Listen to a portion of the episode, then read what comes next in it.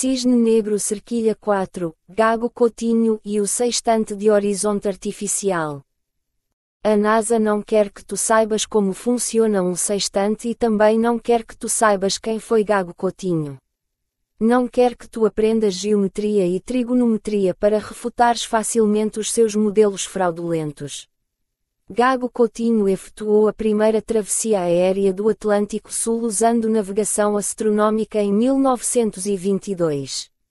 Em 1922, pasme-se, não havia obviamente GPS, Global Positioning System, para o ajudar. Assim, teve que usar um sextante e mapas. Foi então em 1922 que Gago Coutinho efetuou a primeira travessia aérea do Atlântico Sul usando navegação astronômica, após ter recebido no ano de 1919 um convite do comandante Sacadura Cabral para a realização da primeira viagem aérea ligando Lisboa ao Rio de Janeiro, festejando simultaneamente o centenário da independência do Brasil. Thanks for reading Duarte Pacheco Pereira e Cisnes Negros.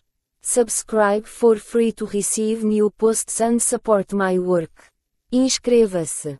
Ele usou a sua própria invenção, o sextante de horizonte artificial, uma versão melhorada do clássico sextante para navegação astronômica marítima, que permite ver onde está o horizonte mesmo dentro de um submarino ou na presença de turbulência, como a bordo de um avião, ou ainda em caso de má visibilidade ou de altitude elevada do avião, ver Canas 2019. Os sextantes permitem calcular a latitude e a longitude do utilizador, medindo ângulos de elevação entre astros e o horizonte.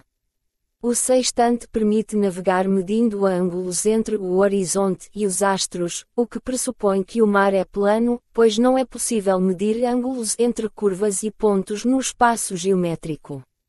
Tal como Duarte Pacheco Pereira 400 anos antes dele navegou usando os 12 signos do zodíaco no firmamento, e chegou ao Brasil. Os sextantes têm a vantagem de fornecerem a latitude e a longitude ao seu utilizador, uma evolução em relação aos astrolábios e quadrantes do tempo de Duarte Pacheco Pereira, que apenas permitiam determinar a latitude a que o utilizador se encontrava.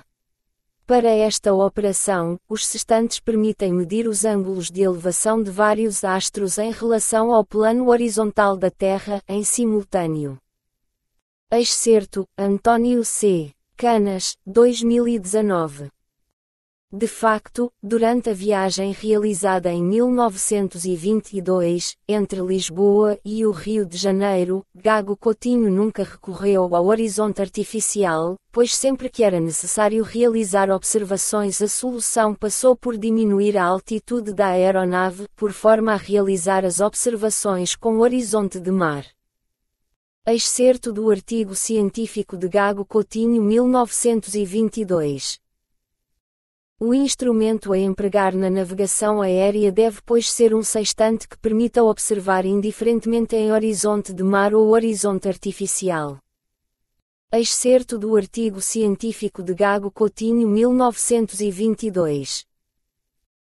Mas a solução mais conveniente, quando se pretendam observações de mais confiança, será, baixar o aeroplano até se tornar suficiente nítida a linha do horizonte de mar, o que em geral se consegue a 100 metros de altitude, e observar sobre ela, sujeitando-nos aos erros, menos importantes, da depressão, por causa da incerteza da nossa altitude. Excerto, António C. Canas, 2019 o sextante é um instrumento utilizado para medir a distância angular entre dois objetos, por exemplo entre um astro e a linha do horizonte, como acontece na navegação marítima. O sextante usado na navegação marítima nem sempre pode ser usado na navegação aérea, dada a dificuldade em observar a linha do horizonte a altitudes elevadas. O instrumento a empregar na navegação aérea Excerto, António C. Canas, 2019. Em 1922, Gago Coutinho e Sacadura Cabral completaram a primeira travessia aérea do Atlântico Sul, desde Lisboa até ao Rio de Janeiro. O sucesso da travessia deveu-se ao facto de terem sido usados métodos astronômicos de navegação adaptados da navegação marítima. Aspas. Excerto Revista Armada. Entre as criações científicas portuguesas do século XX, uma das mais notáveis terá sido o sistema de navegação aérea concebido e concretizado pelos comandantes Sacadura Cabral e Gago Coutinho. Um sistema integral, abrangendo os métodos inéditos de cálculo e pré-cálculo específicos para a resolução da navegação estimada e astronômica. Dois instrumentos fundamentais integraram este conjunto, o corretor de rumos e o sextante de horizonte artificial. Este sextante resultou de uma adaptação do clássico sextante de marinha, realizada em 1919 pelo então CMG Gago Coutinho, mediante a aplicação de um nível de bolha diário e de um espelho auxiliar para refletir a imagem da bolha. Este dispositivo permitia assim definir um plano horizontal, à semelhança da prática com nível de pedreiro. A adequada justaposição da imagem de um astro com a bolha do nível equivalia ao clássico trabalho de colocar a imagem do astro sobre o horizonte de mar visível, determinando assim a altura observada do astro. Gago Coutinho desenvolveu inicialmente este trabalho com vista à navegação marítima, nas situações de horizonte de mar não visível, de dia ou de noite. Tal como Duarte Pacheco Pereira 400 anos antes dele, ao usar navegação astronômica para chegar ao Brasil, navegou usando os 12 signos do zodíaco no firmamento, deixando claro que o modelo da NASA é fraudulento, pois não é possível medir ângulos de elevação entre curvas e astros, como já referido anteriormente. O conhecimento de geometria e trigonometria revela-se valiosíssimo para resistir e refutar a propaganda científica, oficial e ascender ao verdadeiro conhecimento sobre astronomia, astrologia, astronomia, o nome dado por Duarte Pacheco Pereira à fusão entre astronomia e astrologia, e a uma cosmovisão mais verdadeira. Recorde-se que algumas sociedades secretas como a maçonaria antiga exigiam aos seus candidatos que soubessem geometria, não era por acaso, é porque o seu conhecimento é a única forma de se conseguir navegar astronomicamente. É também a única forma de se conseguir usar os doze signos constelações no firmamento como calendário, quando se observa o local onde o Sol nasce, pode-se observar que nasce por cima de uma constelação signo. Estes signos vão, rodando, 1 grau por dia em torno de um observador fixo, 30 graus por mês, 360 graus num ano e o ciclo volta a repetir-se.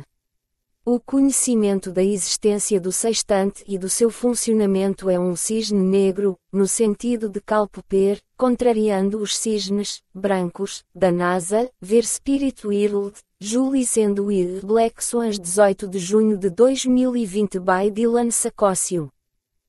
O sextante de horizonte artificial do Almirante Gago Coutinho, António C. Canas, 2019.